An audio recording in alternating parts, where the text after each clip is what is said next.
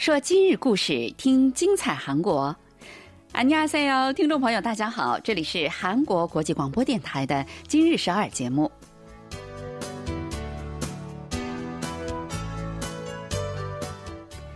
聚焦今日首尔，体会当下韩国。让我们带您走遍韩国的每个角落。让我们把最真实的韩国送到您的耳边。听众朋友，大家好，我是向南，我是立新。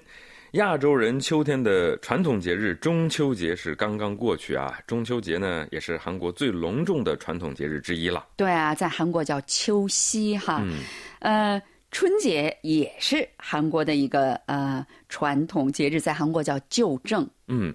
今年中秋节呢，因为正好是一个周末，所以呢，周一加一天的补休，这就造成了呢，从首尔往乡下走的高速公路啊，在中秋节前一天是非常的拥堵，而返回首尔的高速公路呢，是周日和周一的下午比较拥堵。嗯，好久都没回去了，总算是呃，不需要再保持社会距离了哈，大家都是归心似箭哈。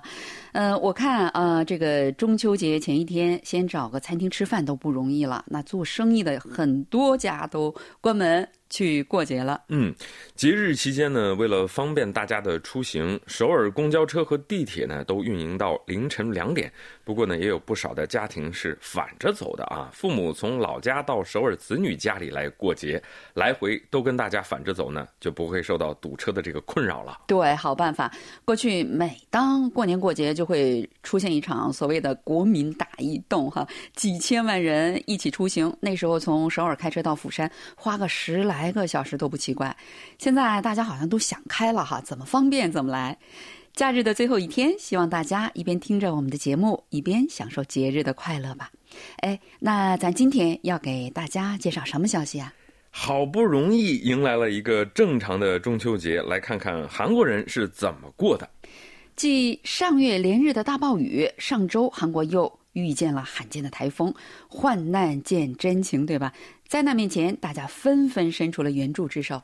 随着 K-pop 风靡世界，韩国的便利店在东南亚国家呢也在迅速的扩散。近期呢，有一批马来西亚人特地来韩国学习便利店运营。一年一度的中秋节是刚刚的过去啊。对，刚才说了，在韩国叫秋夕哈，也就是吃早。韩国的呃节日假期今天是最后一天哈，因为中秋节是周末，所以补休了一天。嗯，不知道大家都是怎么过的啊？韩国呢取消了保持社会距离的防疫要求，所以很多人都回老家跟家人团聚去了。对，三年没有好好聚聚了。据说这个节日里的风俗也发生了很大的变化。嗯，其中最大的变化呢，就是对祭祖和节日食品准备有了很大的不同了。对，每到这个节日，不管是春节还是中秋节的时候，韩国人都会准备节日当天早上的茶礼，就是喝茶的茶，呃，典礼的礼，然后做一大桌子祭祀。的食品来，首先感恩祖先们的恩德，祈祷他们保佑后人能丰衣足食，能健康顺利。嗯，茶礼食品和这个节日里一大家子人要吃的这些美味佳肴。以前呢都是女人们的活儿哈，对呀，可是现代的女性们可没人愿意背负这么沉重的负担了。据说现在很多家庭啊，这个都由公婆他们主动的站出来宣布说，今后节日不再亲手做节日食物了，去食品店来买，不再辛苦我们的媳妇儿们了。嗯，这个变化速度也是够快的哈。嗯，我记得不过就在几年前，是电视广告里还说，节日里男人们要帮忙啊，不要让自己的妻子太累了。疫情三年，居然变成买着吃了。嗯，当然了，这不是说所有的这个食品都要买哈，一点都不做了。只是大家就觉得，好好一个节日，把家里的人、宝贝媳妇儿们都搞得那么辛苦干嘛？全家人聚在一起，有说有笑啊，一起玩不更好吗？呃，以前呢，每当中秋节，全家人就要围坐在一起，从那个呃泡糯米，然后拿出去磨米开始，然后最后大家一起包松饼、炸煎饼等等，把这呢看作是是一种节日里的快乐。可是现在很多家庭，尤其是年轻一代人，他们非常习惯动不动叫外卖吃哈。有多少人会把干活当做快乐呢？嗯，不仅是松饼了啊，节日里茶礼桌上要摆的这些祭祀食品，也可以开始定制了。或者呢，你干脆去市场和菜店去买就成了。在韩国的居住小区啊，都有不少专门卖做好的小菜的这种店啊，出售家常的小菜或者是半成品的大餐。回家呢煮两分钟就能吃的那种哈。节日里呢，那里也会卖节日的食品，包括祭祀的食品。对，韩国的菜哈大都是非常的清淡，所以很多人看起来觉得，哎呀，这个太容易了。呃，但是实际上做起来是非常繁琐的，买着吃呢就能非常的省时，而且这飞涨的物价，其实你自己做也不一定就比买现成的便宜。没错哈，专家们说，节日食品的准备方式呢发生了很大的变化。有趣的一点是啊，以前一直固守节日食品必须得自己动手做的老一代人呢，在小菜店和大卖场买现成的节日食品的这个人数啊在激增。以前的韩国老人们非常讲究，对祖先呢一定要有诚意，讲究这做菜呢要有心诚哈，说心诚了才能做的又好吃又好看。所谓手上的味道哈，看来时代的发展让他们也不得不放弃这种 信念了。嗯，据对大数据的分析显示呢，今年春节的时候哈，在这个小菜店买现成菜的五六十岁的群体占总体消费者的将近一半。韩国的节日文化正在发生一场质的变化哈。今年这个中秋节啊，因为各种原因不回老家，在原地自己过节的人也非常多，年轻人尤其多。嗯，比如在高阳市居住的三十岁的上班族李成浩，那他呢这个中秋节就没回老家。他说啊，我老家在大邱哈，买火车票也难，路上来回就得一天了，总共我才四天的假期，一半都花在路上，就太可惜了。反正呢，公司是发了节日奖金，节日里呢，我就想自己在家用家庭影院设备看看电影，吃点好吃的外卖，享受一个人的自由时间。想想都非常的惬意哈。还有很多年轻人，他们不愿意回家，还有一个原因，那就是不想听父母和亲戚们老是问：“哎，你有工作了吗？待遇怎么样啊？赚多少钱啊？或者是你有对象了吗？啥时候结婚呐？等等。感觉像受审一样哈。是啊。在水源居住的二十多岁的金敏珍呢，今年中秋节是跟闺蜜们啊相约都不回父母家了，聚在一起举办一个闺蜜中秋趴。他们呢事先一起买好了同样的睡衣，在其中一个人的家里叫几道美味的外卖，穿着同样的睡衣，开开心心的好好聚一聚。嗯，然后跟家里人你可以手机视频一下啊。话说节日这段期间，首尔市为了解除社交距离后的这第一个节日，准备了好多文化艺术节目呢。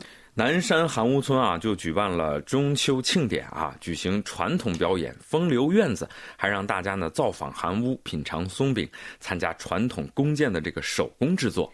这个大院子游戏呢，是韩国传统的戏剧艺术，就是在一个大院子里。演员们载歌载舞，唱传统的故事哈，然后观众们围成一圈，随时都可以进去参与，是一种互动性非常强的一种艺术表演。云县宫啊，还举办了中秋民俗大汇聚啊，免费体验传统游戏，比如踢毽子、射箭和传统棋盘游戏，并且呢，还能体验各种传统小物件的手工制作。嗯，这都是呃，我们东亚国家很多这个国家都有的一个传统的民俗哈。嗯，首尔工艺博物馆还举办了呃许愿珠的工艺制作，就是一颗一颗，让你把这个珠子串起来，许下对今年剩下这几个月的愿望。乌龟啊，在韩国是很吉利的一个象征啊，因为它是健康长寿。韩国呢还有很多乌龟救人的故事。那稻草手工匠人呢，还亲自指导游客们用这个稻草制作乌龟。对，小孩在周岁的时候，很多人都会送他一个金乌龟作为礼物。还有首尔的敦义门博物馆村还举办了传统面具制作、韩纸工艺体验活动。然后十一、十二号两天还开设了环保主题的跳蚤市场。嗯，我是特别喜欢跳蚤市场啊！买东西的、卖东西的哈，都是普通的消费者，可以不费劲儿的买到别人精心讨好的东西。你交换东西的同时呢，也交换了一些故事。对呀，比如说谁到巴黎哈，在那个小街道买回来的东西，你就可以在那里面不用去巴黎也能买得到。嗯，首尔市文化部长朱荣泰就表示说，今年的这个中秋节啊，是解除社交距离后的。第一个节日特别的开心，必须得让大家比任何时候都快乐。嗯，首尔市文化部门呢，还通过 YouTube 的频道播放韩国年轻传统音乐家们的表演视频，有兴趣的朋友们可以在网上搜一搜。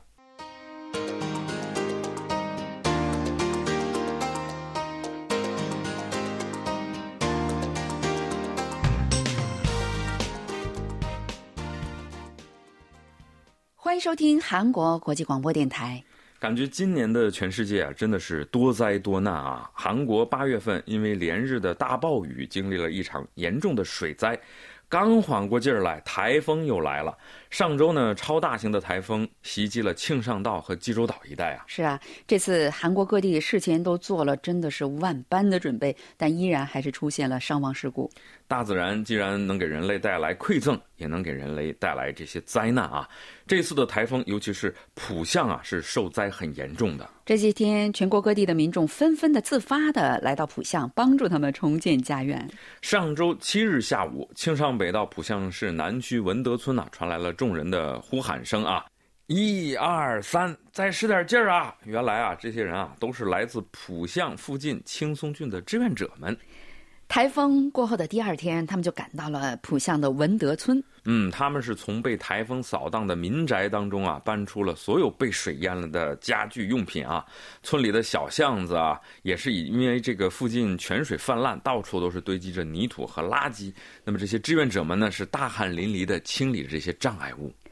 五十八岁的志愿者林柱博，他就说：“其实我家的这个水稻也给淹了，现在正准备秋收呢。其实这个灾情也挺重的哈，但这里更需要人手，所以呢，我就先来这儿了。咱们也得让村里人先恢复正常生活呀。”嗯，志愿者团队的负责人全永乐他说：“昨天晚上看到新闻，我们是第一时间就紧急招募了志愿者，没想到申请的人这么多。”那虽说现在呢正是秋收农忙的时节，大家自己的活儿其实都忙不过来，但是都说哈邻村遭遇了水灾，我们是不能袖手旁观的。何况浦项可是我们青松郡的姐妹城市呢。非常的讲义气哈！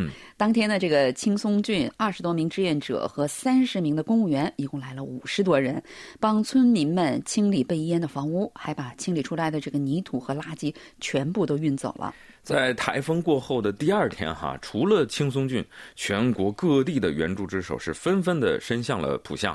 据浦项市志愿者中心介绍，来自青松、光州、庆尚北道、高宁、龟尾、丹阳等等五十多个机构的志愿者团队，哈，约有近两千多名志愿者来到了浦项。哇，第二天就来了几千人，真是够快！感觉韩国人的这个志愿者意识现在非常的成熟了哈。只要哪儿有这个需要援助，任何人、任何一个什么。社团都会考虑到，我们得去帮助当地人哈，而且没人想留名，都觉得是应该的。没错，四面八方的人来送温暖哈，灾区居民的脸上也是露出了欣慰的笑容。六十七岁的村长金奎万说：“今儿早上啊，好多人的家里。”地上都是被泥土覆盖着，那小巷子里呢还是泥泞不堪的，村子就像一个废墟一样。幸亏是这些热心肠的人们，不然这个村里大多数啊都是老人啊，想恢复日常生活，真是不知道得需要多长时间。对，不像是市民他们也纷纷出动。一个拥有约十一万女性会员的一个叫做“浦项的妈妈们”这样的一个网络社团哈，他们专门开设了一块公告栏，号召这个妈妈们为灾区们做一些力所能及的事儿。在浦项市南区青林洞经营陶艺工作室的这个四十四岁的朴女士，她在妈妈社团的这个公告栏上就留下了评论，说：“如果需要淋浴的人，请来我们的工作室使用我们的浴室吧。”他说呀，我发现我们工作室周围有的小区是因为台风啊停水停电了，我们工作室的灯呢会彻夜为大家开着，如果需要，你们随时都可以来。四十二岁的赵某女子她说：“听说我们小区附近的一个小区他们都停水了，我知道那住着不少的老人们，我会买些水和面包给他们送过去。”嗯，台风过后呢，确实是造成了很多地方停水停电，的确很不方便啊。别的不说了，那个电冰箱里面的食物有可能就会腐烂。对呀，这快要过节的时候哈，浦项相邻的微山市也有上百名这个志愿者赶到了浦项，还捐赠了一亿韩元的捐款。微山市呢，在二零一七年浦项地震的那段期间，也提供了捐款和物资。嗯，不愧是好邻居啊。对呀，浦项市呢，也为志愿者们提供了充分的食物和饮料，来感谢他们。嗯，一方有难。八方来援，众志成城，哪有过不去的坎儿啊？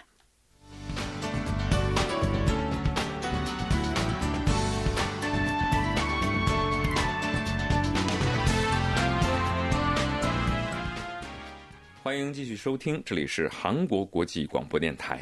韩国的文化艺术产业这些年的业绩已经不需要再做什么证明了哈。嗯，前些天看报纸上说哈，为了看 BTS 演唱会，会场周围的酒店是人满为患，所以价格涨得有点离谱了。可见他们的人气是非常高的。对，就像这震撼全世界的文化寒流一样，韩国的便利店行业现在也在全球市场上备受瞩目。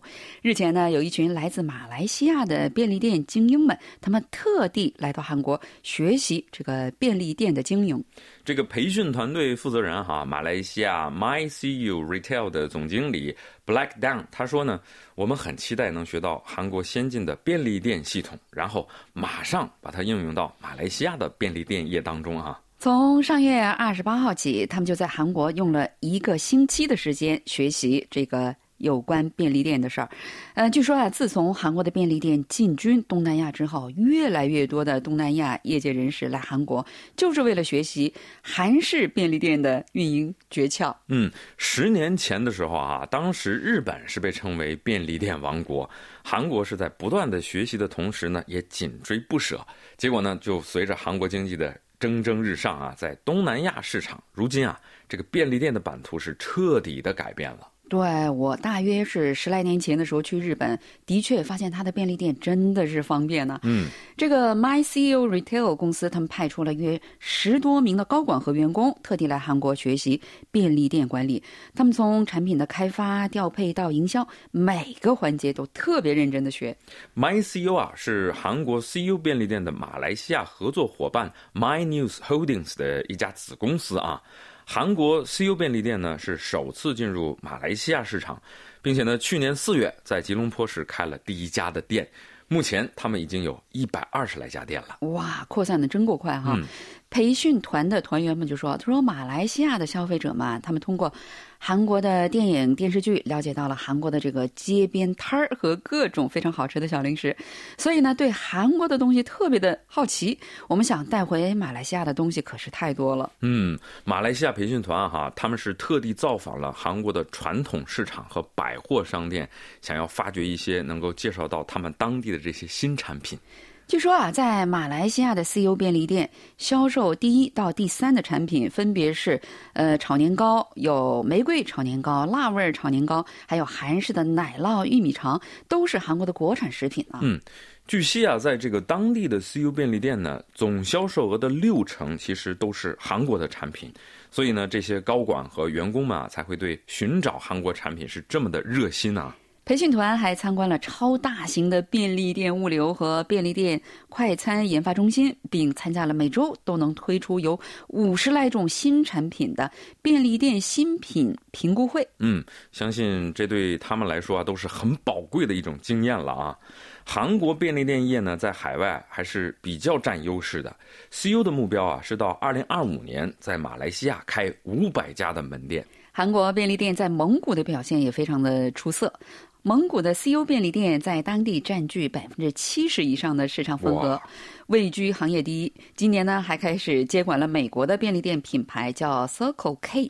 目前呢，蒙古约有两百五十家韩国的 CU 便利店门店了。嗯，一直到十年前，CU 还曾经支付版税给日本的品牌叫 Family Mart，就是全家呢。嗯，后来啊，独立之后呢，就完全转为国内的自主品牌了。那这十年的发展业绩可是非常的不错啊！东南亚市场也是一个很有魅力的市场，所以呢，各国才会在那里争相的来竞争。